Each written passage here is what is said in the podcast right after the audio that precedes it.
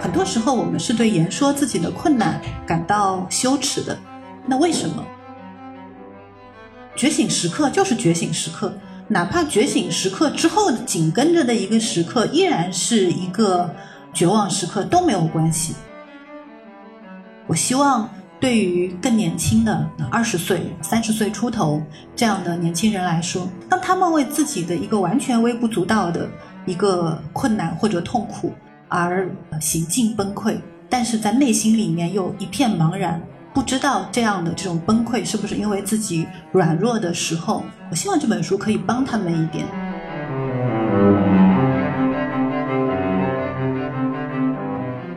Hello，欢迎收听播客《近于正常》，我是主播甜菜。今天这期节目来自十二月二十三号在成都 SKP RDV 书店做的一场新书分享活动，嘉宾是诗人十四个的作者。师从叶嘉莹先生的南开大学古代文学博士、江南大学人文学院副教授黄晓丹老师，一起对谈的嘉宾还有在读人类学博士的雨桐。小丹老师这次是带着他的新书，乐府出品的随笔集《谁能看见前面有梦想》来到成都的。他被更多读者熟知，要回溯到2019年出版的热门畅销书《诗人十四个》。曾入选豆瓣当年中国文学年度榜单 TOP 五，并获邀在一席演讲，题目《随时间而来的真理》，播放百万集，成为全网喜爱的古典文学教师。那么在成都的这场活动中，我们三人从自我、教育、他人这几个话题展开聊了聊这本书带给我们的启发。哦，对了，还有一个提醒，因为书店是开放空间，这次音质不是最佳，会有一点环境背景声。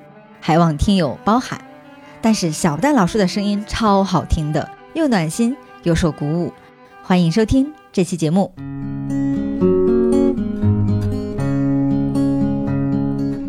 Hello，大家好，欢迎今天来到 SKP RDV 参加今天的新书分享活动。我是这场活动的主持人，金鱼正常播客的主播甜菜。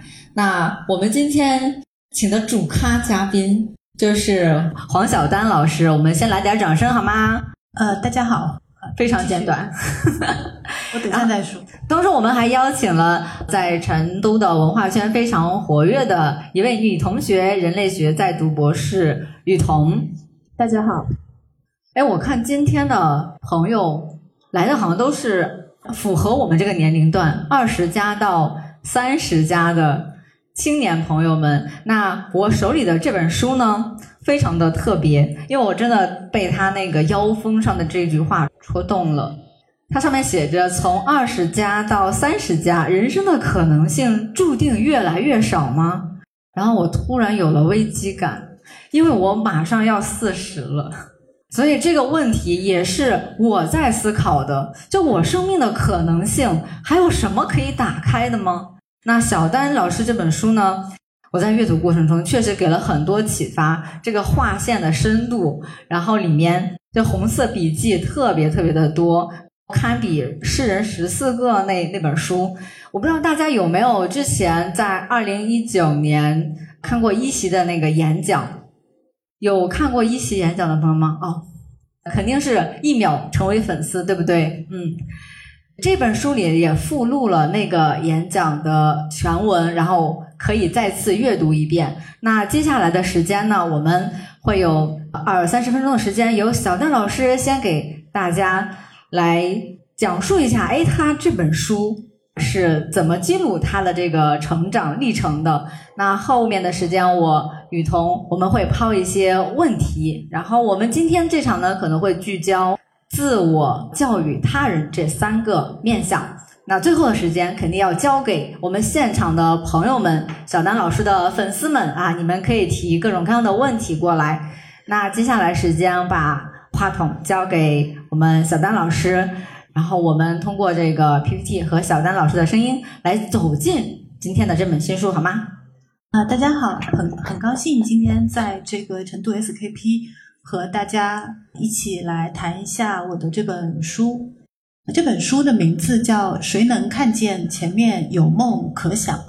这一句话它其实是一句歌词，等下我会讲它出现在哪一首歌中间。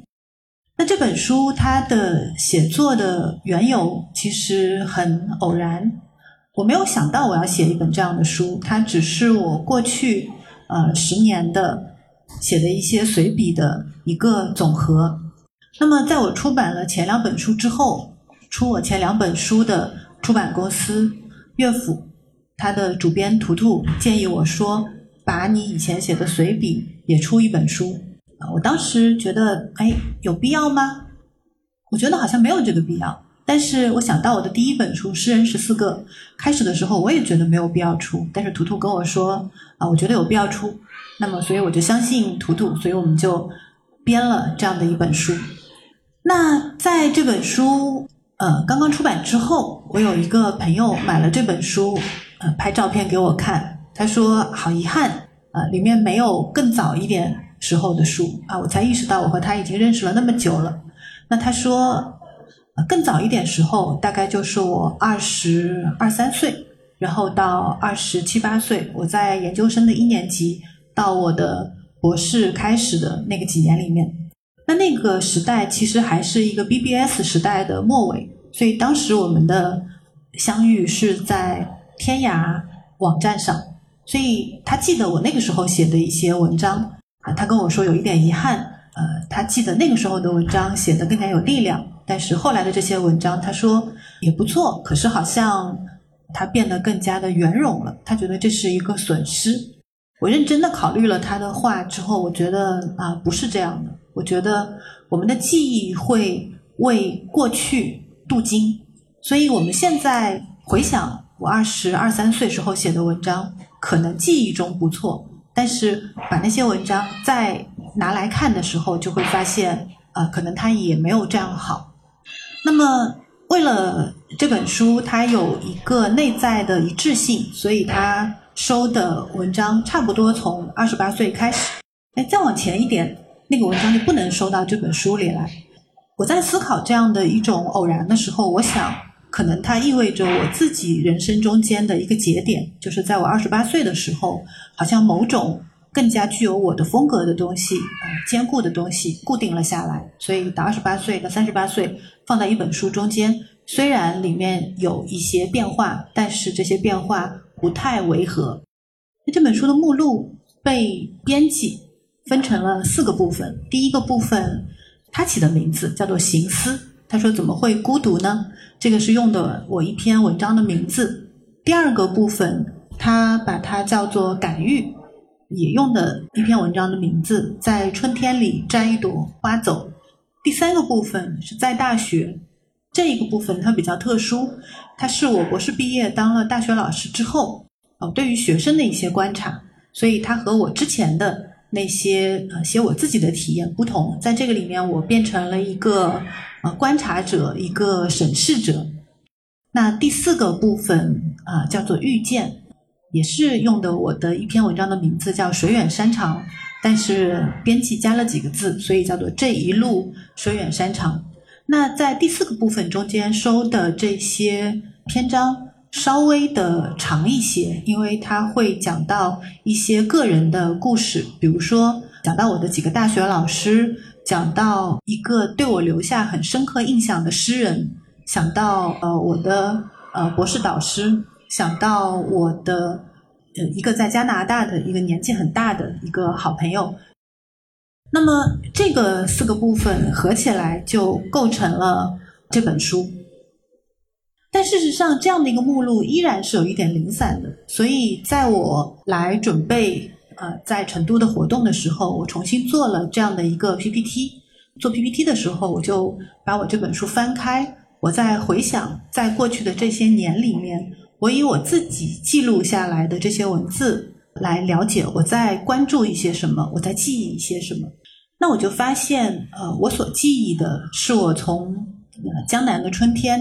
一直到天津的秋天，一直到我在蒙特利尔读书的那样的冬天，但是它好像不是一个平面的春夏秋冬，而是以那样的季节、呃温度为背景的一些闪回的记忆的碎片。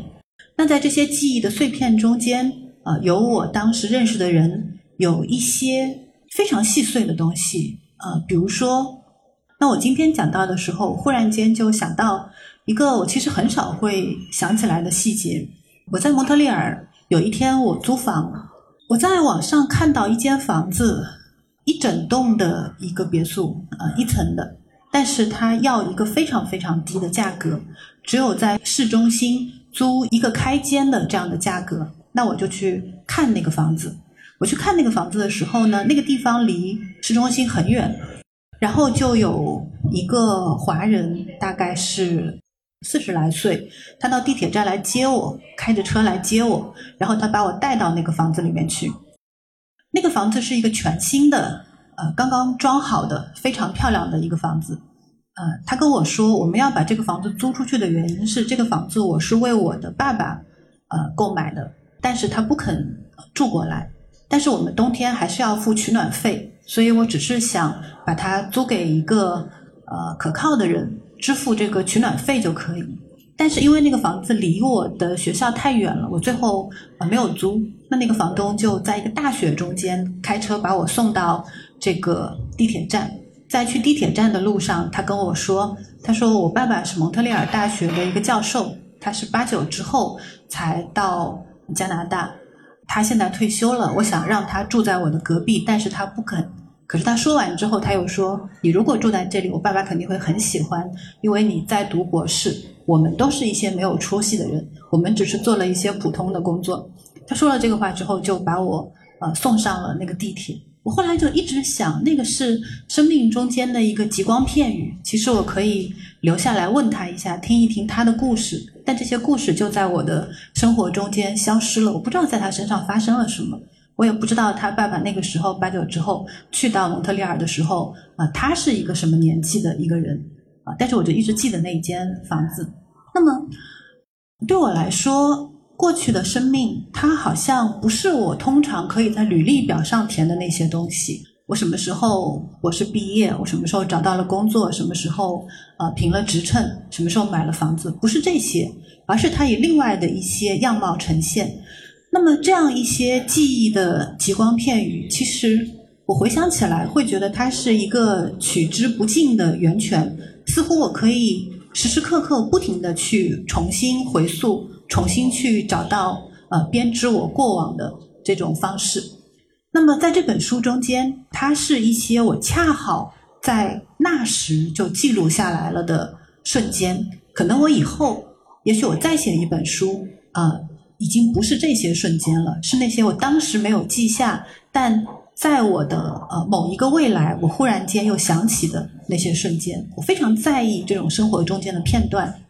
前面的目录里面有两篇文章。一篇叫做《关于秋天》，一篇叫做《事关冬季》啊，这个两个名字是我的编辑取的。它其实原先的名字一个叫做秋，一个叫做冬。那这两篇是哪里来的呢？是我在前两年，前两年人物公号呃希望跟我约一个专栏，一年就写四篇，春夏秋冬。我当时在写的时候产生了一种思考，就是。我们真的生活在我们的当下吗？我们真的时时刻刻在体验到我们的存在吗？还是我们生活的内容大部分是我们过去对于呃某一些事物、某一些场景的那些概念？虽然概念中间的真实的部分已经流失了，比如说什么是秋，什么是冬。那么在我刚刚开始写那个专栏的时候，它是秋天，但是。我要写一篇秋天的文章，但那个时候无锡的温度是二十多度，所以我在想，我作为一个写作者，应该把这个二十多度的天气从我的文字中间略去呢，还是我应该把它当做好？这个就是我在此时此刻对于秋天的体验中间的一部分。我这样开始写，所以我就捕捉我在那一个瞬间的对于秋天的整个的体验。这个体验中间也有很多是我对于。过去的闪回的那些记忆，那包括呃，里面讲到绵绵秋雨之中，然后我就忽然间想到了《诗经》中间的东山。我在想《诗经》中间东山的时候，我忽然间想到了我读博士时候的一个同学的呃妈妈。那个同学的妈妈是一个普通工人，呃，他帮他的儿子呃考上了呃北大的这个呃博士。那么和其他的同学不同的是，这位同学的工人父母居然帮他在他读博士的时候就在苏州已经买好了房子。当时苏州的房价还是挺贵的。那么他就跟我说，呃，他说他的妈妈每过两三天就去那个新房子里面帮他开一下窗、打扫一下。但是他妈妈坐车到他的那个房子的时候，如果他在前一站下车，他可以只付一块钱的公交费；但如果要多坐一站，他就要付两块钱。所以妈妈永远是少坐一站，然后走一站路这样。这个故事刚刚讲的时候，对我来说只是一个信息，没有感受。但是有一天，我正好坐车在秋雨中间经过他家所在的地方。我在公交，我在出租车上看到他的那个小区的那个房子的那个红墙，然后看到那块那条路在修路，就是地铁站，呃，整个的都围了起来。啊，我忽然间在心里面就觉得，啊，那个妈妈真是一个伟大的战士。她跟我们在《诗经·东山》中间写的那个西周军士写的，在呃慢慢的洒满秋雨的那个路上，一步一步的往他的家乡走，那样的一种情感是。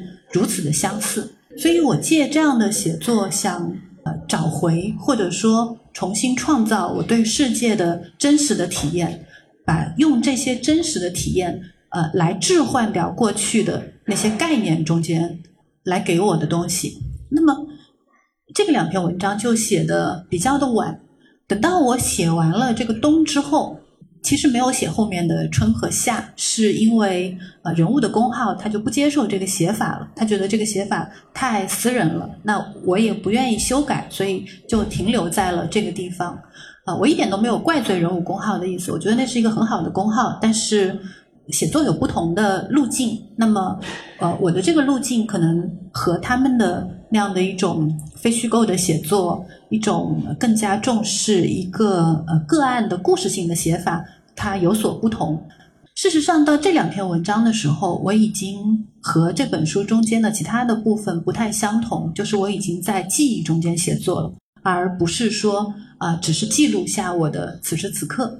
那么，我想我以后再写的话，可能可能像这样的写作会更多一些。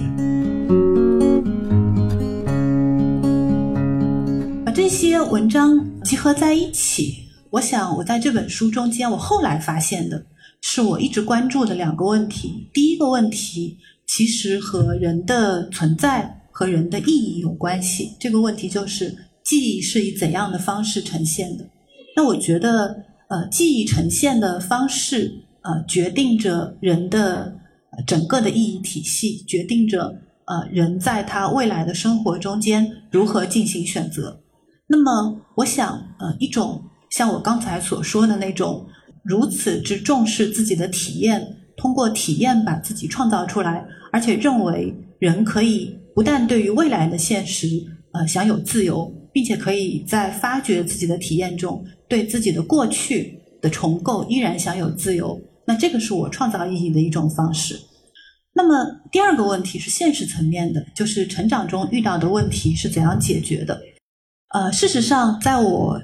写这本书中间的文章经历的那个十年的时间，甚至是之前的时间里面，啊，我现在都能够回想起来，有很多的困难，在当时来说看起来是没有办法突破的，不知道怎么样解决这个问题。那我就会觉得，在这个地方，我陷于一种矛盾中间。那这种矛盾，其实我觉得是在我今天遇到雨桐的时候，我才觉得我们要谈一下这个矛盾。那这个矛盾是什么呢？就是很多时候，我们是对言说自己的困难感到羞耻的。言说自己的困难本身是一件很困难的事情。那为什么？是因为我们常常把自己置于一种比较集中。只要这个世界上还有很多人处于一种更深的困境之中啊，比如说饥饿之中，比如说战争之中，比如说他们是社会下层，或者说残疾，或者说疾病。我们就会觉得我们在讲自己的困难的时候不够那么理直气壮，但是从我们个人的体验上来说，哪怕是一个完全年轻、健康、聪明的人，他在遇到他所遇到的那个困境的时候，其实那个困境就是一堵墙在面前，就是迈不过去。所以刚刚在开始之前，我和雨桐谈谈了一点点他的博士学业，然后我觉得他在说这件事情的时候，感到有一点困难。对，其实这个事情就是为什么会表达自己的呃困难这么困难，它是有很多原因的。首先，第一方面，我是觉得就是有一种外在的社会给你的压力。言说自己内心的脆弱是一个示弱的一个表现，但是在这个时代的话，其实，嗯，这种示弱是不被接受的，它会形成一个恶性循环。如果你言说自己的困难，呃，但其实你这个你言说出来的这个过程其实是并不被呃外人所理解的，但是你你说出来了，这个事情本身它就是一种示弱了。然后在在这样的一个就是充满了一个竞争的一个大环境之下，你会被视为是弱者，对，所以首先这是第一重困难，就是你你会尽量压压制自己的这种言说困难的这种欲望。然后第二个就是博士的这个身份在在中国还是挺特殊的，你你已经是相当于就是这个知识群体里面的最精英的呃这个层面的这个人了。那么你被别人期望的是你你是没有困难的。你在别人眼里，你应该嗯表现出来这样的一种呃这样的一种强大啊，所以在别人的期待的眼光之下，你的这种言说困难也是被压抑了的。然后还有第三个就是，其实很多时候我外在的强大会阻碍你去静下来，去仔细的体会你自己到底遇到了什么困难。就是嗯，我可能我自己也。不是真正的很清楚，我到底遇到了什么困难。这个和您刚才讲的就是书写，呃，是有关系的。因为书写它其实是回到内心的一个过程，然后通过回忆，然后通过梳理你自己的精神世界，然后你再理解，哦，我现在我到底在这个世界上，我到底是以什么样的状态在存在？我到底遇到了一个什么困难？但是很多时候这个过程。我觉得是是一个漫长的一个过程，是一个你需要自己静下来，把自把自己关起来，然后去回忆的一个过程。但是，但是现在的时代的这个速度太快了，然后呃，竞争的各方面的压力太大了，它让你没有这样的一个静下来呃向内回溯的一个时间。因为今天是碰到了您，所以我我会就是透露一点这个困难出来。但是真正的这个困难到底是什么，可能我自己都没有清楚，都不清楚。所以这也是问题所在。我接着说，我后来当了老师，当了大学老师，我开始习惯于一种现象，就是比如说每年都有学生，他没有办法毕业，他的心理不能够支撑他完成，比如说毕业程序，都不是说毕业论文，而是毕业程序，所以他不能够毕业。我也习惯了，在每个大学里面都有学生自杀。我也习惯了，在每个大学里面都有学生崩溃。我当了老师之后，觉得说，我在这些年轻人身上看到他们面临困境。我虽然不能够完全体会他们的困境，但我知道他们是难的。但问题是我反过来想，我自己在读书的时候，我从来不知道我可以认可读书的过程。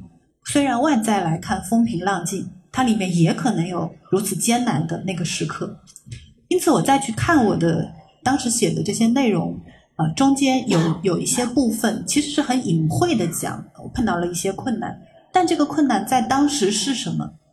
有的时候就是，啊，比如说我里面写我留学的时候，要在这个呃雪地里面走到唐人街去买菜，然后用书包来背这个米和排骨和菜。就是背不动，就是这样的一件事情。你菜已经背到一半了，外面又很冷，但是你背不动，然后你没有办法，你不能够停在那个地方，你也不能够把那个菜扔出去。但是那个时候，内心中的种种的痛苦就是席卷开来，觉得说我为什么要受这样的罪啊？我在我在这个时候为什么这样孤独？我为什么没有一个男朋友来帮我背这个菜？哦，我为什么没有像那些，比如说加拿大的本地学生一样啊？他他们不用受这个罪，因为他们可以习惯在学校的食堂，呃，每天花几块钱买三明治吃。好，所以所有这些东西都呃集合在一起，它就成为了在我读书的过程中间的种种的这些，其实看起来是不值一提的困难，但这些不值一提的困难在经过的时候，却又呃那样子难以迈过。可是这些东西它是怎么样迈过的？我们现在常常会呃，这个几年因为各种就业形势的困难啊什么，我们常常在非虚构中间，在报道中间看到说呃，比如说一个呃外卖小哥，然后他在路边摔了一跤，把呃他要外卖的食物翻掉了，他就坐在那个路边嚎啕大哭。我们现在用一句词把它叫做呃压死骆驼的最后一根稻草，这样子。好，我们认为这样的一个人背后一定有更加深重的痛苦，所以那一根稻草才会压死他。但是我自己的，在我过去的生活中的体验，我觉得不是这样的。哪怕是没有一个更加作为呃困难的主体的一个巨大的困难存在，仅仅是这些微小的障碍，语言上的障碍，呃和老师之间的这种呃难以沟通，呃身体上的我背不动一个东西。太冷了，在路边打车打不到，在所有的这些点上都可能崩溃。所有的这些困难都是你必须去迈过，然后你才可以往前走的。那这些东西是怎么样迈过的？我觉得在我年轻的时候，我非常想要知道一个呃最终的答案。你告诉我，我是不是想明白了这个世界的原则？你告诉我，我是不是了解了人生的意义是什么？我为之，他可以为了这样的一个意义，可以付出再大的代价都没有关系，我就可以越过这些微小的不值一提的困难。但是我后来发现，我现在回头去看，发现不是。我发现这些困难，它好像是以一种你不知道为什么，你就往前走。然后你往前走的时候，这些困难它好像就被搁置了，就被超越了。所以这也是我想在这本书中间来回溯的一个问题。其实是在编辑把这本书书编出来，把这个书稿发给我的时候，我其实在看的时候觉得有一点信心，有一点期待。我希望对于更年轻的二十岁。呃，三十岁出头这样的年轻人来说，当他们为自己的一个完全微不足道的一个困难或者痛苦而呃行径崩溃，但是在内心里面又一片茫然，不知道这样的这种崩溃是不是因为自己软弱的时候，我希望这本书可以帮他们一点。所以后来在这本书选名字的时候，选了这个。呃，谁能看见前面有梦可想？这个是我在书的里面的一篇文章里面讲到的呃一句歌词，我就把它提出来。虽然这个题目有一点像鸡汤，但是完完全全觉得，嗯，鸡汤是我们把一个东西弄坏了，但是它原来可以是一个完全真诚的，呃，不是一个呃呃一个虚假的一种鲜味这样的东西。在这本书里面，我后来总结了一下，大概我们讲到了这样的几个主题。自我、时代、时空、孤独、性望、死亡、教育、他人、行走。那这个九点呢，我们没有办法在一次活动中间全部说清楚，所以我就希望说，在每每一次活动的时候，我们就挑个两三点来讲一下。对，田在说，我们来谈这个自我、教育和他人这个三点，呃，这个很有意思。好，下面我们就开始进入到这对这个三点的介绍中间来。一个是自我，其实这本书中间它有一个主旨，就是一个人的自我完成，呃，或者说他的自我的建成。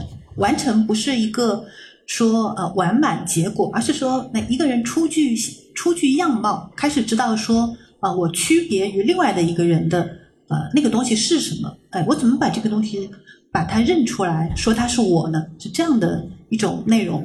这本书的第一篇，十年，对，就是叫十年。对，那这个是我在二十八岁的时候写的，所以我是在二十八岁的时候回溯了我从十八岁到二十八岁。我说，大概在二十一二岁时，我开始获得了一种从少年走向成年的解放。我记得那么多猛烈的春天，风很大。风吹过我的面颊、头发，穿过我的衣袖、裙摆、前胸和后背，我成了一个表情自然、可以握住别人的手和直视别人眼睛的人。这句话里面所藏的内容是什么？我觉得是我从上大学开始，在很长的时间里面的一种一种体验。那样的一种体验，就好像是隔着毛玻璃看世界一样，不像我现在，我觉得我我看世界我很清楚。那个时候我觉得像呃隔着毛玻璃一样。所以我们常常说年轻人会有从众心理。什么是从众心理？就是他其实不知道呃我是谁，所以他会觉得好像我去做一件这样的事情也可以，好像我去做一件那样的事情也可以，所以他跟随着。呃，很多的人去做很多完完全全矛盾的事情。那么，在做这些完完全全矛盾的事情的时候，其实心里面是有一种呃晦暗不清的感觉，不清楚，没有办法整理清楚。但是在我的体验中间，我会记得在那些年岁中间，就是在某一些时间点上，我忽然间有强烈的被触动，而那些强烈的被触动的点，当它连接成线的时候。那个我就被清晰的勾勒了出来，所以我渐渐的知道，呃，哪些东西我去做，我心里没有感觉的；哪些话我去说，呃，我是没有真正的感触的；和哪些人的交往，我觉得是一个浮光掠影的交往。那这些东西掠去之后，那种强烈清晰的感觉的凝结，它就成为了我在二十八岁的时候认为说啊，我好像知道我是谁了的那种感觉的源头。那么，呃，这个是在呃这一篇中间，我后面还写到了呃这样的一种感觉的建立，它对我来说好像是一个呃，我觉得像是一种完成。我讲到这里的时候，忽然间想到我在前几年很喜欢看的一本小说，叫《斯通纳》。对，斯通纳那本小说里面也写到这样，他是写一个美国的农民家庭的一个。第一代大学生，呃，他去上大学学的是农学，然后他有他开始的时候就是浑浑噩噩的，那自己跟其他的人没有任何区别，他也没有一个什么强烈的向往。那因为没有一个强烈的向往呢，所以他也没有一个呃我要为之努力的那种感觉都没有。所以我们以前会听到很多美好的词啊，爱啊，呃，梦想啊，呃，努力呀，信念啊，美好啊。这些词为什么对于很多人来说他的感触不深？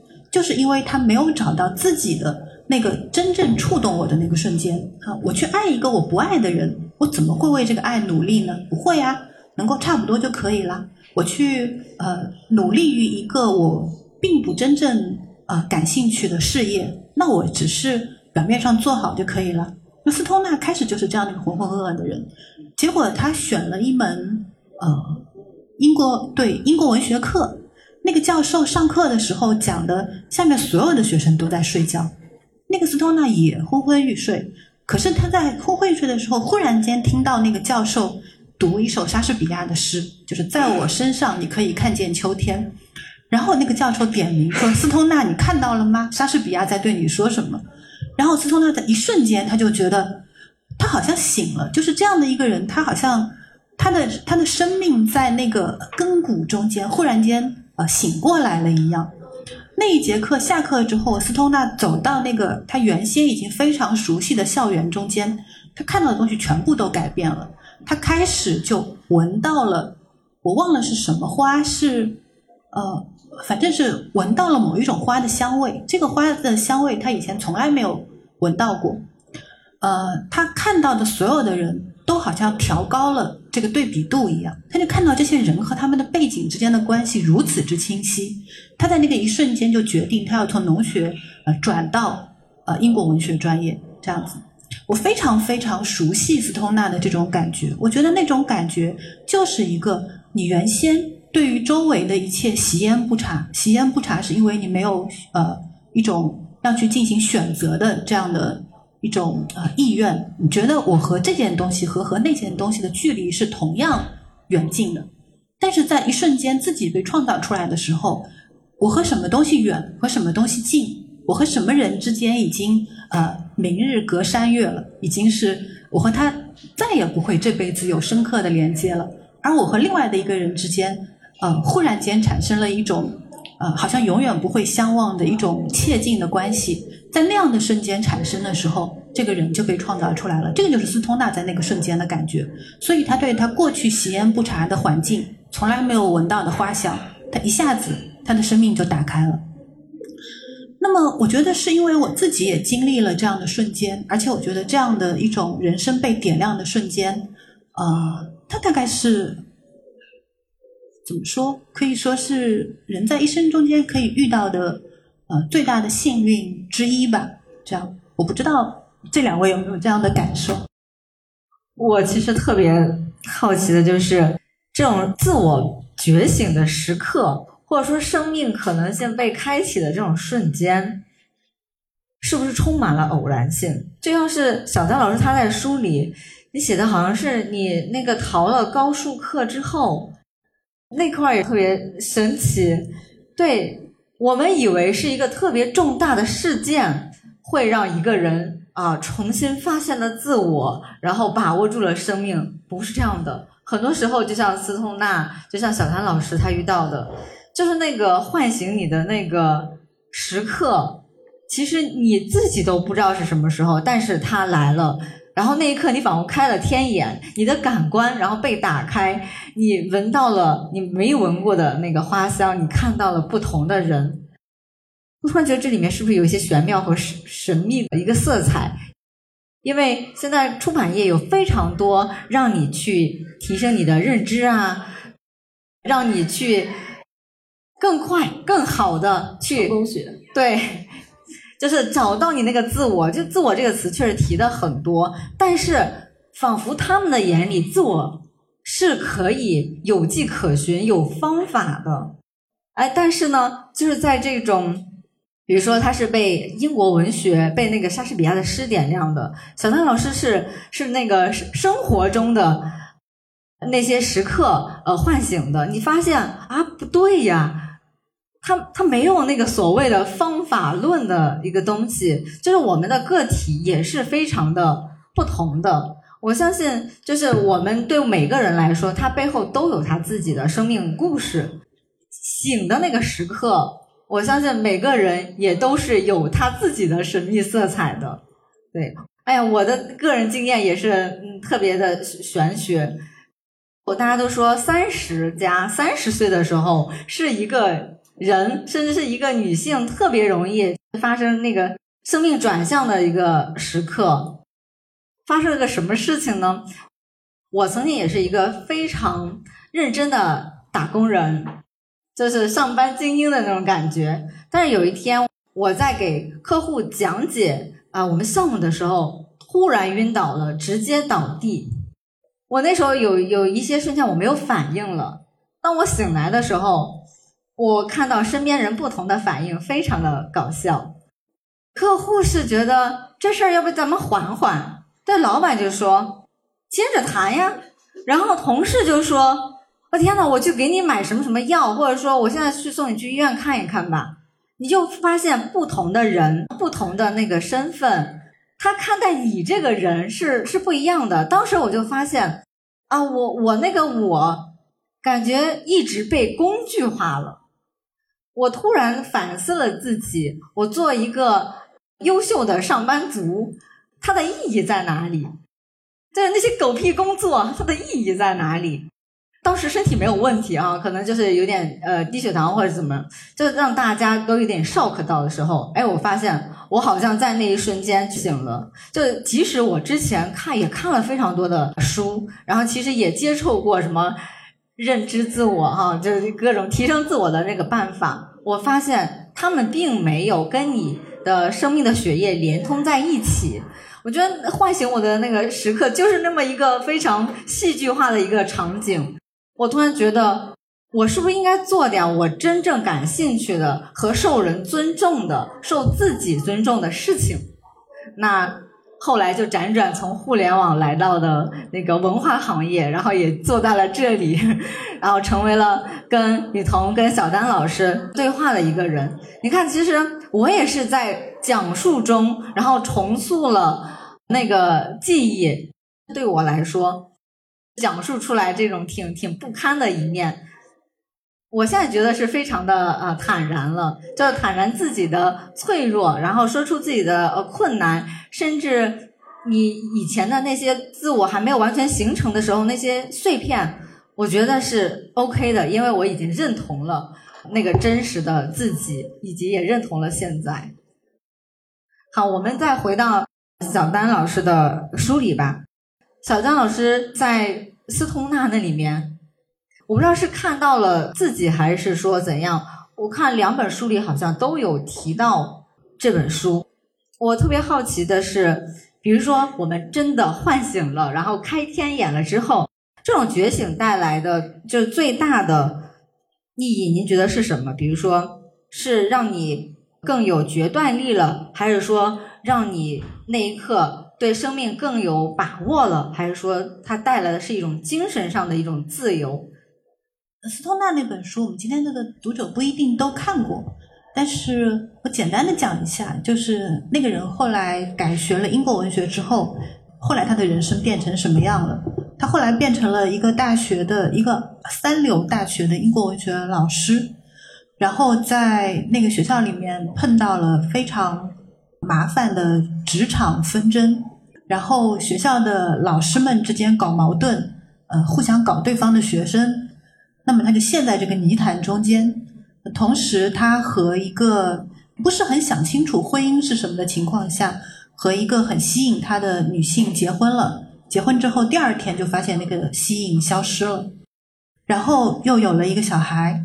那么后来他和他的一个呃助教两个人婚外恋，爱的死去活来，但是两个人没有勇气在一起，然后又分手。那最后。呃，斯通纳几乎是经历了完全失败的一生，但问题是那样一本书依然非常感人。就是你会发现说，在那个完全失败的一生中间，依然有一以贯之的东西。他最初在那个呃忽然间看到了光芒，闻到了各种花香的那个瞬间，那种感觉没有欺骗他。虽然那种感觉在后来的岁月中间依然没有呃挽救他的生命的大部分。区域的失败，但是那个有某一种东西留了下来。那这种东西包括在呃斯通纳他在他的后面的半生的这个写作中间，包括他在派系斗争中间还想要去维护学生方面，包括他在对于爱情的追求上，虽然他在爱情的追求上他最后没有勇气去贯彻，所以那个一本书在他出版之后，呃，其实他在西方也受到了很大的这个欢迎。当时在西方就有一个活动，在网上很流行的活动。呃，斯通纳的那个书的封面是一个很沧桑的老人的这个侧影，很多人把那个书放在自己的脸前面，然后拍照。那个那样的一个拍照成为了一个行为艺术，就是那就是我，我们每个人都是这个样子。所以这个是斯通纳那本书的这个故事。啊，我其实不觉得。这样的一种觉醒，它有任何的目的论上的功能？我觉得觉醒时刻就是觉醒时刻，哪怕觉醒时刻之后紧跟着的一个时刻依然是一个绝望时刻都没有关系。但在那样的一个觉醒时刻中间，生命被注入了某些在平常不存在的东西，而那种东西，我觉得是我们每一个人带着生命来到这个世界上。可以追求的最美好的东西。所以，如果一个人在他的一生中间，他有过若干个觉醒时刻，哪怕后面跟来的是深渊，那我觉得这样的人依然是，就是生命没有白来一回吧，就就有这样的感觉。所以，这个又回到你刚才讲的那个技术论上面的那些问题，那些问题我一点都不反对技术论，但是我觉得那样的技术论，呃。就是刚刚你描述的那些技术论中间的问题，就是他把那个觉醒，就是他把一次觉醒当做了彻底觉醒。就我们在人生中间是很可能有，其实连爱都是这样子，爱，然后爱的失落，然后你重新爱上那个人，然后再爱的失落，爱就是这样的翻山越岭。那么觉醒也是这个样子，觉醒怀疑，觉醒怀疑，然后你最后依然在这样的一条路上走下去。那我就不知道为什么，嗯，比如说一个追求爱的人，他希望找一本书给他提供一种方法，就是我只要爱一次，从此之后我可以解决爱的这个麻烦，再也不用在我的生活中间呃贯彻那个艰难的爱的修行了。同样，我希望有一个方法告诉我如何觉醒一次，然后我这辈子再也不要去走那条觉醒之路了。啊，这个是我很不理解那些书的地方。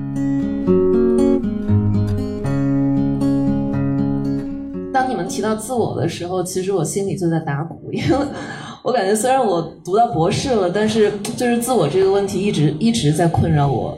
呃，我经常觉得我是一个特别没有自我的人，而且我也我也在怀疑就是自我这个概念。嗯，举个例子吧，就是我到这儿 来参加这个活动之前。我在家里花了足足有四十分钟，在想我应该穿什么样的衣服，然后最后就是选了一身特别不符合，呃，就是选了一身平常的你的那种，嗯，对，特别不符合平平常的那个风格的这个衣服过来。呃，我我我穿这身，我买这个衣服的时候，我自己也觉得挺惊讶的，我怎么会买这个衣服呢？嗯，但是就是好像。嗯，像您说的，就是有一些时刻，这这些时刻，它会突然让你自己就是突破了自己的一些惯性，然后，哎，你就你就被一些东西打动了，然后你你做出了一些让自己都觉得惊讶的一些行为。嗯，但是这这样的时刻对我来说似乎是有点太多了，多是吧？因为我我觉得我的自我有点像是一个被空间塑塑造的这么一个概念。就比如说，今天我们在这儿是一个什么样的场合，然后这是一个什么样的一个空间？哎，我我在想，我我是不是应该就就把我。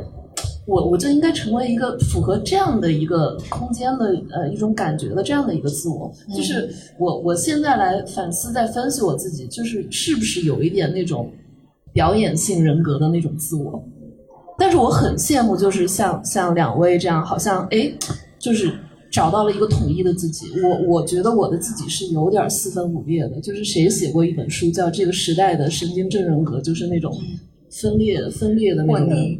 啊，对，或你，嗯，这种人格稍微再往前走一些，或许就会变成一种一种症状，一种症状。但是我觉得我好像似乎好像在分裂和和维维系之间的 那样的一个状态。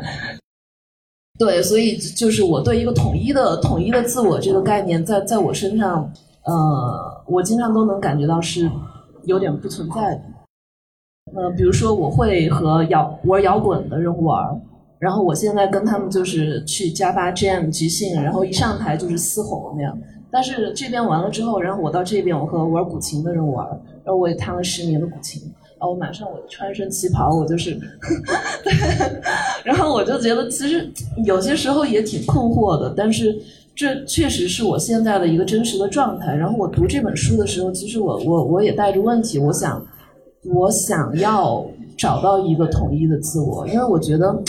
呃，我我现在的这个状态，它不是一条路的状态，就是统一的自我，它是一条路的状态，它在它在往前走，它走走出了自己的一条路。我我的状态是一个散点，散点就是类似于中国话的散点透视，所以就是在不同的这种人身上看到这种不同的状态，现在对我来说，其实有些时候也挺困惑的。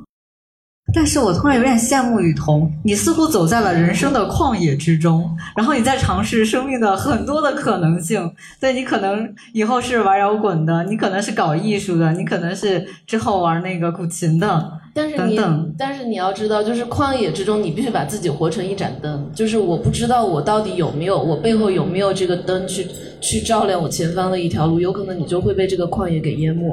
对，所以。你是觉得那个自我分裂出的那些个碎片，怎么才能弥合成一个有一致性的一个统一的？这这现在对我来说是个问题，就是它需不需要弥合？我我是否就是处于这个要分裂又不分裂的这个状态？它就已经已经是真实的自我了，就这个状态已经可以了，还是说我需要去找到一个统一的自我？对这个自我的问题，我是有一点这样的想法。就是当然我们会用呃整合的自我这个词，就是说统一的自我、整合的自我。可是我们在讲自我的时候呢，我们其实是在用一种我们用我们的视觉经验，我们刚才用的所有的语汇都是视觉经验，就是如何来看待自我。所以这里面好像有一个假想，就是一个从视觉上来说，呃清晰的整合的自我，它必然是简单的，这样。那么，呃，雨桐所描述的那个散点的自我，哎，你其实虚构了一种对立，就是，呃，我是要一个清晰简单的自我，还是要一个散点但是丰富的自我？但是在我的头脑中间所描述，呃所浮现出来的东西是，我觉得那个散点的自我依然是可以整合的，只是你需要换一种整合它的方式。你刚才在讲的时候，我忽然间想到一个南美的女艺术家，她活到了九十八岁，然后她经历了非常非常丰富的，甚至从比如说呃，人们在四十岁的时候，如果来看待她的前前四十年，甚至会认为是混乱的。但是到四十岁到六十岁的时候，人们看到她，呃，因为标准不一样了，就可就可以开始说她是丰富的。但是到他九十岁的时候，再看到他的时候，就说他是整合而丰富的。所以其实是这样的一个人，在他一生的这个艺术创作中间，他最后找到了一个描述自己一生的方式。而这样的一种方式是要你自己来创造出来的。那么当你自己把这样的一种呃，就是当你自己找到了一种这样的语言，找到了一个这样的角度，甚至将它成为作品的时候。你的那个散点就不再是一些毫无关系的散点，它统合在一个更高的层面上，但是这个层面你现在还没有找到，所以你看起来他们是杂乱的。所以，呃，你描述的这种状态有点像是，就是你生发出了由时间带来的，生发出了一个更高的维度，然后这个维度是一个自我关照的一个维度，然后这个维度能，嗯，把你体验层面的这些 分散的东西跟它统合起来，通过你的回望和叙述，呃，通过或者是通过你的艺术性的这种表达，呃，你在这个更高的维度上去统自我统合了自己。对，嗯，讲到这里，我忽然间想到，其实可能很多的人在生活中间都有这样的困惑，就哪怕你没有那么大的冲突，但是你依然会在某一些呃亲戚朋友的眼中间是一个在某些程度上混乱的人，这样是的，是的，是的。但是你你自己就是在你的在你现在的亲戚朋友所。他们看到和认识的那个混乱的层面上，你其实已经解决了那个问题，你并不觉得你在那个上面是混乱的。为什么呢？因为呃，他们在他们原先看待世界的这种呃角色中间、角度中间和方式中间来看待你的生活，所以你的生活中间有一些东西是融不到那个体系中间去的，那些东西被视为是混乱的。但是你在你的体系中间，这些东西是自洽的，它就没有问题。但问题是你现在要处理一个更高的一个任务，就是在你自己的体系中间还不能自洽的部分。那么这些东西我是把它砍掉，这是一种选择。另外的一个选择是我发展一个更高的体系，把这些东西也包容进去。我觉得人生是有这种可能性的。就拿我做一个反面反面例子吧，我感觉，呃，像零零后或者是甚至更年轻的世代，他们在这个世界上生活的这个世界不一样了，就就和八零后、七零后什么的，他们的那个世界，我感觉就是和和我呃体验的这种类似，是一个会是一个更加多元、光怪陆离、更加分裂的一个世界。然后他们生出来也没有面，也没有谁来教导他说，哦，你一定要有一个统一的信仰。他不是生活在一个统一的意识形态的这这么一个东西下面，他可能会呃有更多的渠道去接触到不同的意识形态，然后不同的生活方式。那么对他们来说，这种就是选择可能就更重要，或或甚至他们就不能选，不选择。但是在这种情况下，怎么样还是做到一个一个内在的一个统一？就刚才您说的这个特别重要。小南老师，我觉得我们下一趴可以很自然的衔接到那个教育话题。这本书的在大学那部分里面写了很多我对教育的观察。那有一篇我里面开头的时候写了这一段，说呃，物理学家费曼在他的自传《别闹了，费曼先生》中讲到这样一个故事：有一年他去巴西休假。顺便在里约大学教授电磁学方面的高级课程，他发现一个奇怪的现象：同一个问题，只有当他用与教科书一致的语言表达出来时，学生才认识。比如，学生能够背诵布若斯特角，就是当光从一种具备某个折射率的介质反射出来，而正好完全偏正化的角度，却不知道一种具备某个折射率的介质。就是水一类的东西。这段经历触发了费曼对巴西教育体制的思考。他在一次讲座中说道：“实在看不出，在这种一再重复下去的体制中，谁能受到任何教育？大家都努力考试，然后教下一代如何考试，大家什么都不懂。在这个讲座后，负责科学教育的部长起立说道：“来这里之前，我早已知道我们的教育体制有病，但我现在才发现我们患了癌。”那么，我很喜欢费曼他提出的呃这样的一个观察。这样的一个观察，我在做教师的时候觉得特别清楚。我教中国古代文学，教诗歌，我们的学生非常非常会答题，嗯，分析李白的风格，分析杜甫的风格，呃，分析诗歌的演进。可是他们学到的是一套空洞的话语。那么这样的一套空洞的话语，他没有办法在现实中间去进行连接。比如说，问一个简单的问题，考。考试，呃，古代文学、唐代文学考试考第一名的同学，如果你来跟我说一下，在我们这个 SKP 书店中间，你举目看过去，你看到这么多的封面，你觉得哪一个封面更像李白，哪一个封面更像杜甫？这个问题回答不出来，因为哪一个封面更像李白，哪一个封面更像杜甫，这是一个现实的问题。你在你的生活中间，你在哪一个人身上看到了李白的样子？你在哪一个人身上看到了杜甫的样子？没有。所以那样的一套知识，除了在考卷上回答之外，对他有任何的意义吗？完全没有。连一个文学课都是这样，其他的课会是什么样子？呃，简直是一个呃想想都很可怕的事情。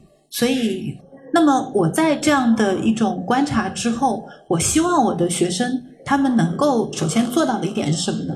就是他们能够意识到教育是和真实的世界相关的。它不是和从真实的世界中间孤立出来的一块孤岛，所以我们的所有的教育问题，不管是哲学问题、物理学问题、数学问题，它都能够在现实世界中间找到对应。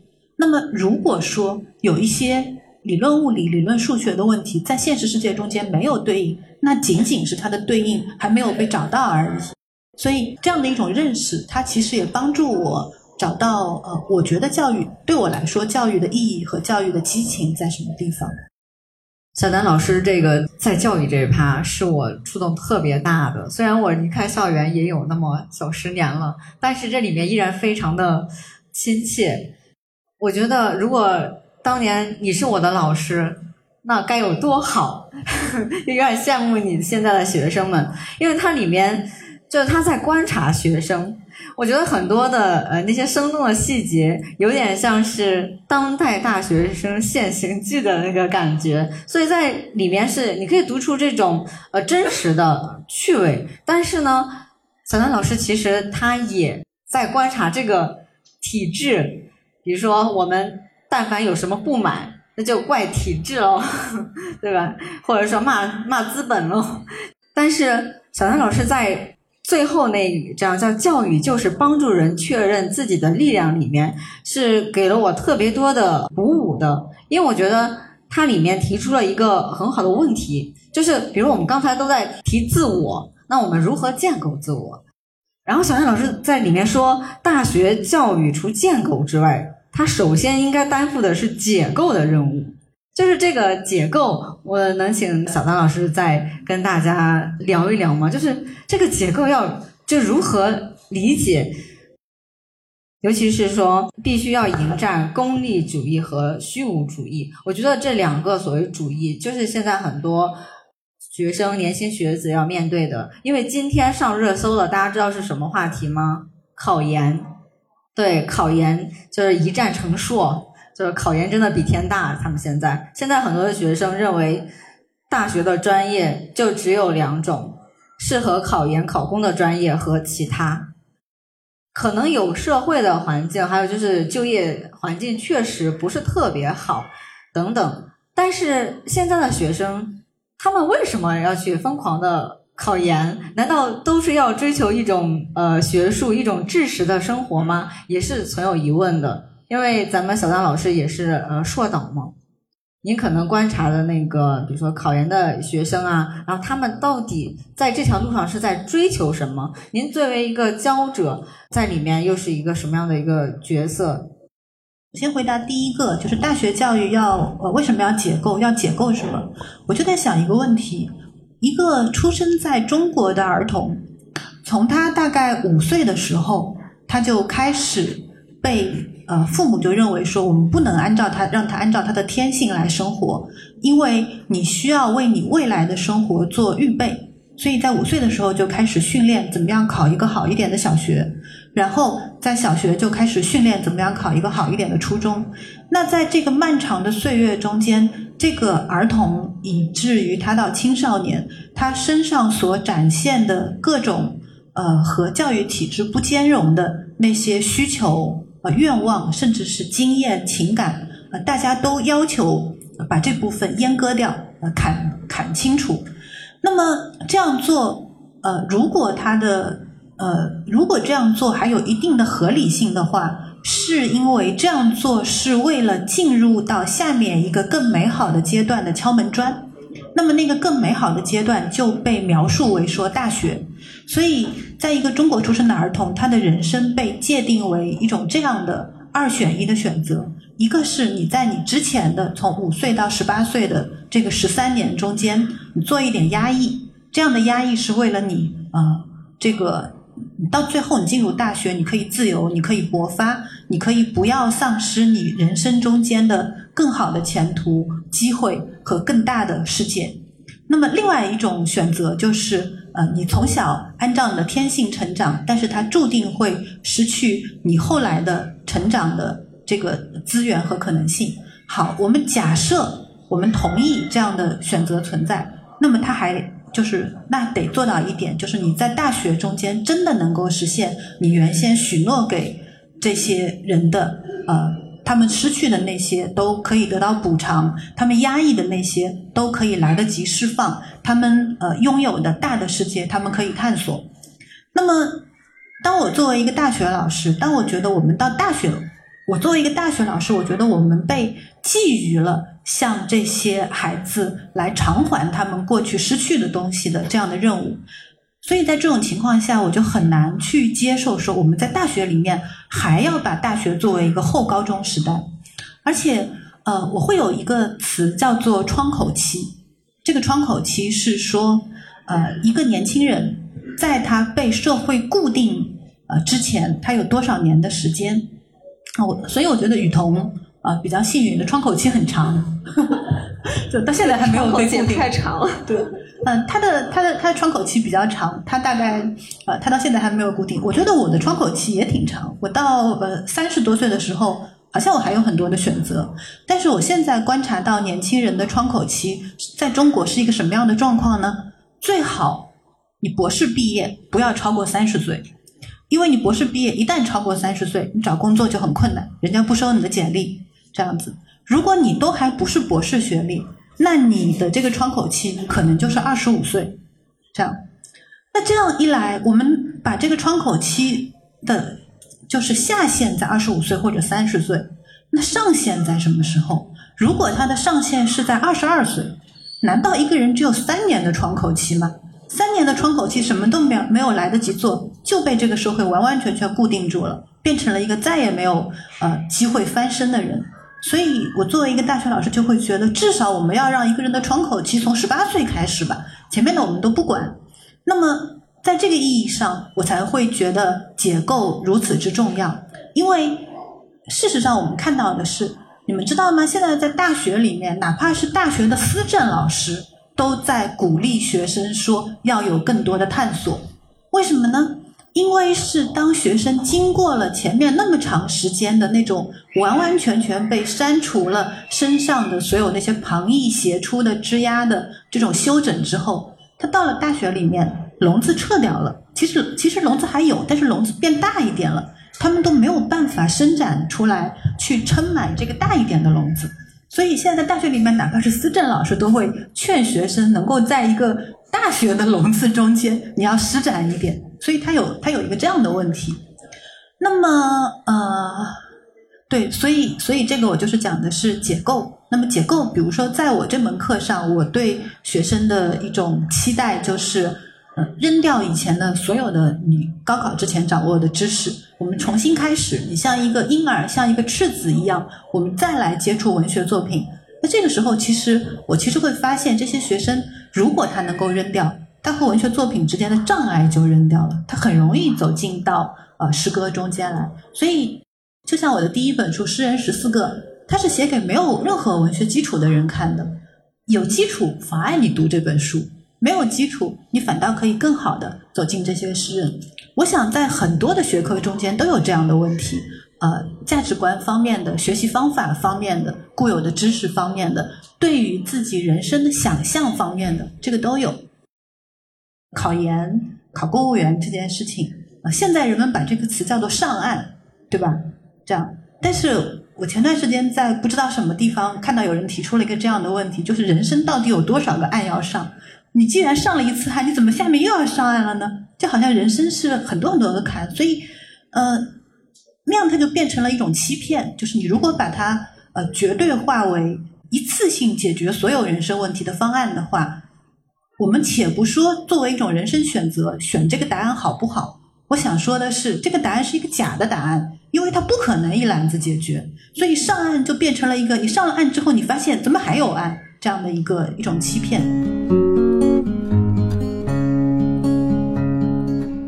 对，还有一个我特别好奇的问题，也是一个作为我们文科生比较生气的问题。有某些人指出，文科专业都是服务业，对。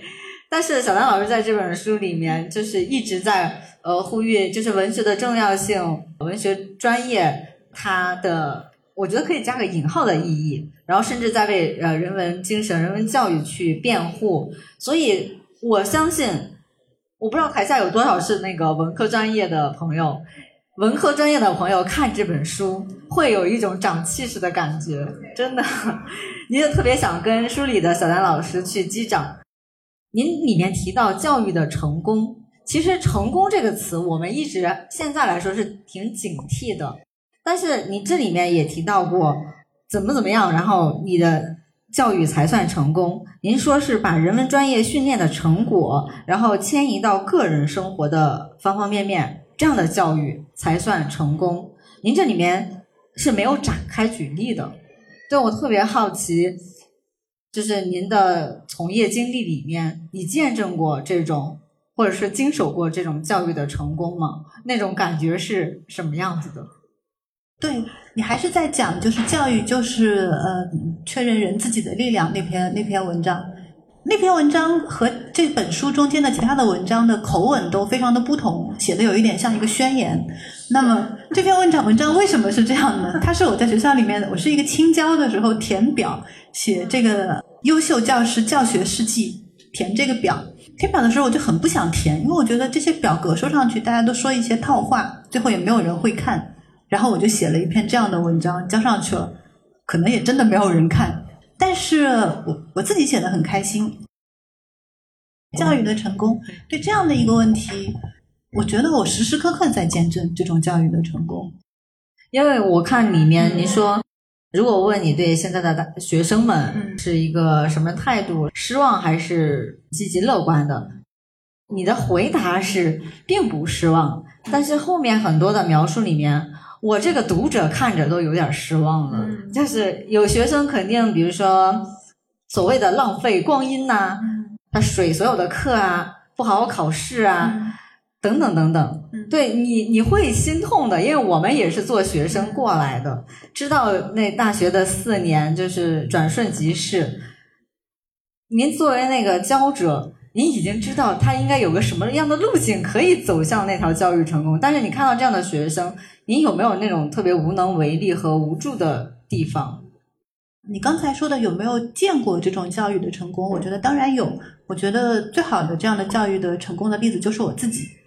对，就我想说的是，我在从呃文学教育中间获得的那个东西，怎么迁移到我的生活中间？它其实就是整合嘛，就是我在课堂上和我在。呃，课课课下的生活中间，我是同一个人。然后我我在诗歌中间，呃，文学中间，呃，看到的那些瞬间，包括我们刚才说的斯通纳的那样的瞬间，我相信它在我身上会发生的，只是只是我有没有遇见它而已。我从来不觉得说书本的世界是一个高高在上的、离我们很远的世界，只属于那些呃伟大的诗人、呃了不起的这些文豪，我们在一生中间不可向往那样的机遇。我完全不觉得，我觉得那些人他们经历过什么，我们也有可能会经历。我也在我的人生中间追求这个。所以我之前回答一个问题，就是我有一个朋友，他问我说：“哎，在你还没有遇到那种完完全全美好的亲密关系之前，你是怎么样相信这个世界上有这样的亲密关系的？你为什么没有在你二十几岁的时候相个亲就把自己嫁掉呢？你为什么会去等这个这样的一种美好的呃关系出现？它终于浮现在你的生活中间，你从哪里来的这个自信？”我后来想了一下。这个问题的回答很简单，书上看到的，我都想不出来在哪本书上看到，但是在有些书上看到过，可能是一个长篇小说中间的两页，可能是啊一首诗中间的两句，它都不是以一个完整的故事的形态存在的。那那样的一种东西，它作为一个标准出现在了我的生活中间，我就觉得说那个等而下之的关系我不想要这样子。那么。他就是呃，我觉得我说的就是把呃书本中的人文教育中间的那些东西迁移到了我的生活中间。那同样，我凭什么啊？我会觉得说我在一本像斯通纳这样的了不起的小说中间看到的那样的一个瞬间，我可以讲给我的学生听。我可以期望说我在跟他们讲的时候，完全没有一点点想法说你们中间所有的人都不可能经历斯通纳的那样的觉醒。完全不觉得，我觉得有可能啊，有些人有，有些人没有。但是如果说在呃某一次的课上，我跟学生讲到了，而学生中间有一个他感到了那个觉醒，我就觉得这个世界是打通的，所以我一点都没有说书本世界和世俗世界中间的这个间隔，对我来说是没有间隔的，是这样。然后你刚才说的那个例子，说看到那些不好好学习的学生，有没有很生气？啊，有一点点，但是真的不是特别生气。因为为什么不是特别生气呢？因为我觉得我我没有这么多的时间去了解那样的学生。如果我有时间去了解他的话，我可能会呃更加知道我看到的是什么。但是因为我没有时间去了解，所以我其实呃不知道我看到的是什么样的情况。那我在我的书里面写到有有一篇叫做《壁虎一样的学生》，那个学生。其实可以说是在一定程度上是一个这样的同学，他上古代文学课啊从来不认真听，然后他交的古代文学作业全部写的是外国文学。但是我因为出于一个偶然的机会，就和他有机会长谈，其实也不是很长，就可能是半个小时、一个小时的这样的几次。然后呢，我就忽然间明白了，哦，他看起来没有来上古代文学课，是因为他在读外国文学。然后他对古代文学没有兴趣，完全没有兴趣。然后他那个时候就跟我说，呃，他想毕业之后找一个工作，去当一个这个仓库管理员，因为当一个仓库管理员，他就可以一边管仓库一边写小说。那我就觉得不用嘛，你你为什么要去做一个给自己找麻烦的事情呢？你为什么不去做一个更整合的选择呢？就在我的经历中间，我觉得整合的选择是最省力的。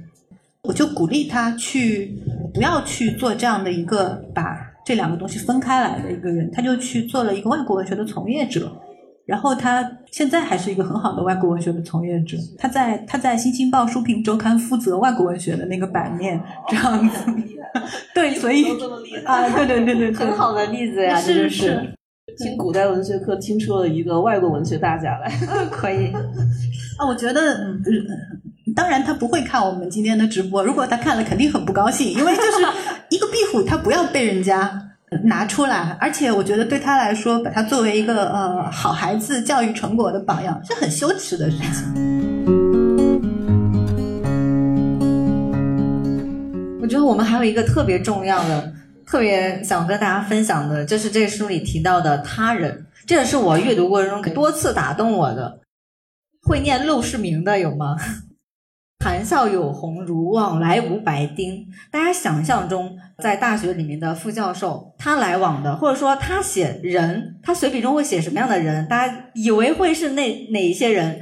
但是呢，小丹老师在书里面，他写的，他当然也有写过对他有影响的老师，启蒙老师，包括像是叶嘉莹老师，这些有写，但是那些更鲜活的人，那些具体的人，反而是那些看起来没特别重要，比如说在车库里面，呃，放音乐，然后卖碟的那个文艺青年，然后学了动漫回来开咖喱店的那个人，还有那个小林法师。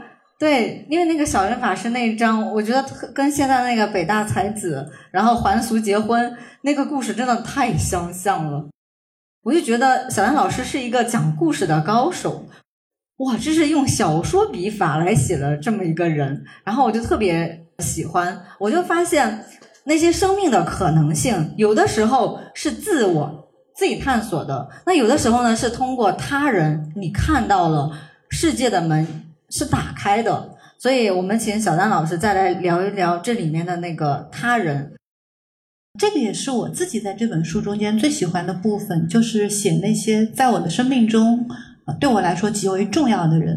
嗯，这些人对我的重要性，呃，我觉得主要是在他们给我带来的这种呃强烈的感触。还而且不仅仅是说他是一个呃榜样的力量，他给我昭示了一种生活的可能。那样的人不需要我跟他之间有什么联系，但是这些人中间，呃，因为呃我和他们之间的真实的相遇，所以他就不是一个榜样符号，而是一种啊，它变成了我生活中间的空气。那么我的这本书呃里面有一个主题是讲孤独，但是我前面有一篇叫做“怎么会孤独呢”，那篇写的比较早，但事实上，呃，我后来写的这一些其实也成为了。那篇文章的一个注脚就是你怎么会不孤独的？我觉得我在大概三十岁左右的时候解决了这个孤独的问题。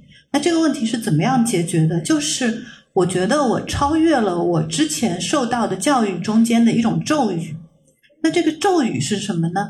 从小，哪怕我们生活在一个再好的环境中间，所有的人都被教育过，女性被教育的更多，你会曲高和寡。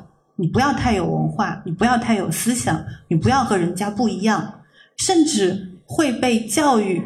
你如果失去了你的办公室的同事，你就会变成成为一个一个孤独的人。你要想办法和这些人融合在一起。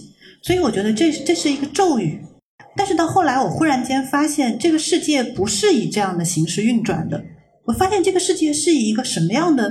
形式运转的呢，就是人不是被固定在一个空间中的。我固定在这个空间，我周围只有一百个人，我和他们不一样，我最好隐藏一点，不然我失去一个人，我就只剩九十九个人了；我失去两个人，我就只剩九十八个人了。最后我就会变得一无所有。后来我发现不是这样的，我发现人是在行进的。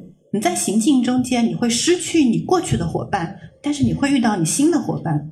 那么，只要你在这个行进中间进行充分的选择，你可以最后把自己选择到一个你身边所有的人都是你喜欢的这样的一个状态。我觉得这个是一个我自我选择的结果。就是我怎么会产生这样的经验？就是我遇到了这样的人，呃，遇到了这些人，呃，遇到了他刚刚这个甜菜刚刚说的，我上大学还是一个本科生的时候，懵懵懂懂啊，遇到了在我们学校的旁边开。打口唱片店的这个呃，开在一个车库里面的一个啊帅哥，但是他他其实他那个时候其实是文艺中年，他已经不是文艺青年了这样子。你就会发现说，这个和你在学校里面所学到的那套东西不一样啊。他读很好的大学，有很好的工作，但是他可以在车库里面开一个唱片店，卖非常非常小众的唱片，而且他身上表现出的所有的。那些经营这个店的方式，你觉得你以前以为这样的人是一定会被饿死的，结果你过了两三年，发现他还活得挺好的，你就会对你原先的那个一套东西产生怀疑。那么从这样的一步走出去，哈，我在他的那个车库啊卖唱片店里面玩，然后遇到了同样来玩的人啊，他们就会介绍说这是一个什么什么样的牙医。啊，那是一个呃呃什么什么样的一个呃一个大学老师，这是一个什么什么样的一个人？渐渐这些人他就成为了我生活的背景，代替了那些我在生活中间原先其实不是我选择的，是上天放到我旁边的那些人。那么那些人他们怎么看就渐渐变得不重要了。然后我再去啊读博士，真正让我觉得消除了我的孤独感的的时候，是在我读博士的时候。就是我读博的时候，忽然间发现说什么曲高和寡，原来原来原来我读博的时候发现说我的同学都很厉害啊，每个人都比我更厉害，我怎么会好意思？以前还担心自己会曲高和寡呢。就是一个人他要多么没有见过世面，才会误以为自己会曲高和寡呢？怎么可能呢？那就是在读博士的时候，所以这不是一个想好了之后的结果，是一个就是生活自己在推进之后，你反过来看。发现，呃，它就变成了这个样子。嗯，在这个里面，我也写到了，就是像那个在车库里面卖唱片的人，呃，那个开咖喱店的人，那个我只写了他的生活中间的一段，但是有几个人我写了他们的，其实是差不多一生。温哥华那个，对对，哇，那个是电影一样的，大家一定要去看。就是我觉得。有没有电影公司可以找小丹老师就写一个剧本？我觉得那个人的一生，包括他最后又去教那个小男孩去学，我觉得太感人了。我我看的时候就是屡次就放慢速度，就是感觉那个人好像就在眼前，虽然我不知道他长什么样子。而且小丹老师在那里面他写了一句：他面对着这个人不断丧失的一生，他心里既悲伤又快乐。这个太戳人了，小杨老师可以再给大家讲一段。好，我写的是一个叫呃，他的英文名叫 Win，这是他的真名。他是叶嘉莹先生的朋友。叶嘉莹先生在呃温哥华的 UBC 大学免费的给周围的华人上周末的呃诗词课，那么就有一些人去听，这就是其中的一个。那么。这个 Win 他是一个在温哥华的工程师，呃，前面写他是一个出生在广东的人，是一个西医的儿子。那后来呢，因为解放了，那个洋人办的医院在中国不能办了，那个医院的院长就回到了英国，但那个院院长很喜欢他，就把他带到了英国去。他在英国读了呃小学、初中，但是因为他身体很弱。所以在英国太冷了，他就又回到中国来。回到中国的时候是呃文革的时候，那他在文革的时候，就是因为他有这样的海外经历。事实上，当时他的父母都不在广东了，都已经去香港了，所以他就被下放到这个乡下去呃放牛。他就在那样的一个很孤独的时候，在文革中间，他就在那个放牛的地方读卡夫卡，啊，很神奇。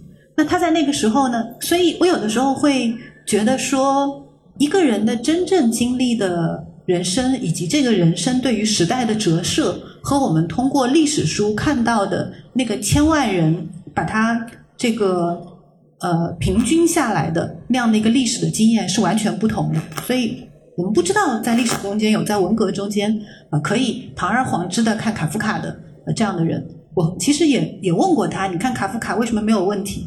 是广东乡下英语的，我我在广东乡下看一本英语的卡夫卡，难道会有大队书记看得懂我在看什么吗？没有问题啊，这样子，那那个是一个绝对的孤独，就是甚至你连敌人都没有，这样子。那他在那个时候就和一个呃女孩子恋爱了，为什么呢？因为那个女孩子她也有海外关系，那么后来这个女孩子为了进步就出卖了他。所以他的恋爱就失败了。那后来到文革结束之后，啊，他的父母已经迁呃迁到了加拿大。然后在加拿大和中国建交之前，呃，在加拿大的这些华人，他们影影响加拿大的政府提交了呃一份名单。这个名单中间就是呃我们的亲属希望中国政府可以让他们出来的。他就在那个时候就去了加拿大读书。可是那个时候他其实已经。呃，过了一个正常的大学生的年龄了。那他在加拿大的大学里面读计算机，所以他是中国大陆的华人中间比较早的学计算机的人。好，后面我说文革后，Win 出国读书，毕业后进入微软，成为一个成功的工程师。他一直未婚。他说，大概是很难再相信一个女人了。他爱三样东西：古典音乐、书籍和矿石。在很长的时间里。他喜欢做一份需要在东西海岸间驾车穿行的工作，独自行经加拿大广袤清冷的腹地。到退休之前，他收集了大量的书籍和几十箱可爱的矿石。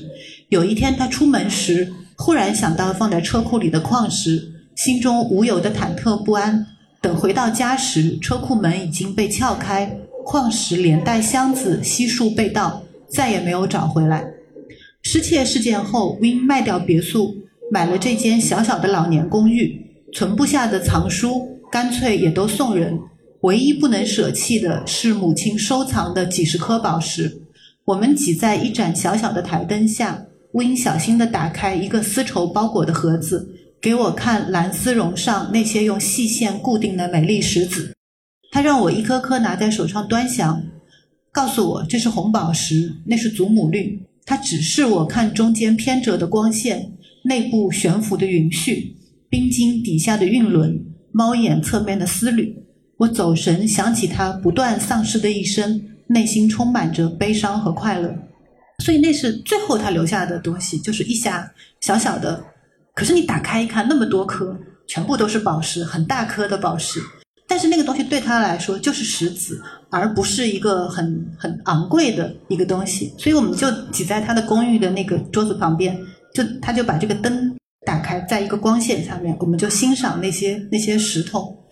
那那个瞬间其实是对我来说是一个特别震撼的瞬间。这种东西，我觉得里面有非常非常多的主题，比如说超越物质主义的主题，比如说。啊，时代命运的主题，比如说呃劫后余生的这种主题，还比如说，你看像这些宝石，我我在那个走神的瞬间，我都想到啊，如果 Win 他这辈子有结婚的话，这些宝石是不是会全部以这种裸石的形式存在在那里呢？不会吧，一定有一些变成首饰，可是那个全部都是裸石这样子，这是一个很很美妙的瞬间。嗯，后面我觉得后面写了一些。就这篇文章写的过程很神奇，就是我写完了之后，过了两年，发现这个我已经我觉得写完了，可是过了两年，发现故事又有新的进展，然后我就再写一段，过了两年又有新的进展，然后再写一段，然后在疫情之后，在去年，他给我写邮件说，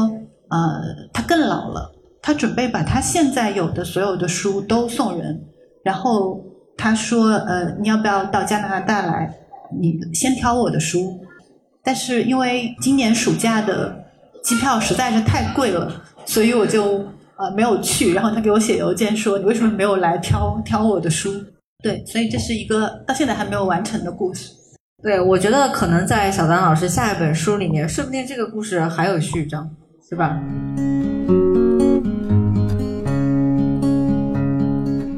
好的，我们。今天就三个主要的那个话题，我们先聊到这里哈，时间差不多，我们还是开放几个问题给现场的朋友们。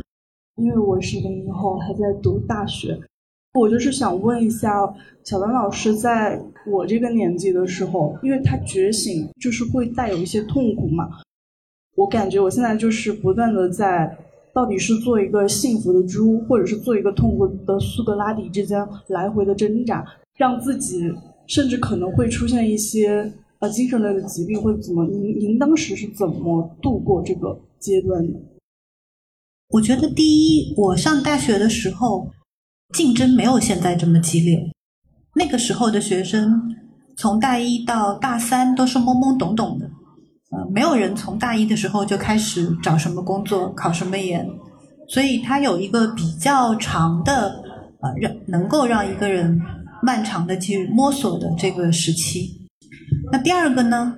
关于痛苦的苏格拉底和幸福的猪这个问题，我觉得，如如果你真的认为你周围有幸福的，而你又要把它称为猪的人的话，你可以去恶毒的、细致的了解一下，他是不是真的幸福。但是感觉我身边的。同龄的朋友们，他们可能没有去聊这么多，然后他们可能就是像您说的，我们困在的那个困境不一样。他们可能就是觉得我，我现在要去找个实习，我要考研，我要出国，怎么怎么样。然后我可能有的时候就会受所谓的这个政治性抑郁这种困扰吧，就是觉得作为一个个体在，好像就是很渺小、很脆弱。特别，我这里要加一句，就是好像问这个问题的人都是一个这个年龄的人，那这是在一个这个年龄中间普遍的问题。那么你说的这种情况，我觉得是这样的：真相和幸福之间一定是相违背的。我觉得这样的观念是值得去反思的，未必就是如此。那么第二个，我觉得对于一个人来说，他允许自己去面对什么程度的痛苦是合适的，这是需要考量的。那对我自己来说，我会觉得一个人应当允许自己去面临生活的各个方面的真相，快乐的真相和痛苦的真相。但是，一个人在持这个总的原则的基础上，你单次允许自己去面对痛苦的程度，不要太多的超过你现在的能力，因为你要呃整合两点。第一点是说，你可以一点一点的去接受痛苦。第二，你不要在单次的接受中间就直接崩溃。那么，在这个基础之上，可能一个人可以慢慢提高他承受痛苦的能力。这个过程，它就好像是我们进行体育锻炼一样，就是你开始拎得动呃五公斤的东西，你不要第二天就拎二十公斤的，因为那样你可能会骨折。那我第二天拎呃五点五公斤的，这样子慢慢慢慢，可能你就过去了。我特别想补充一句哈。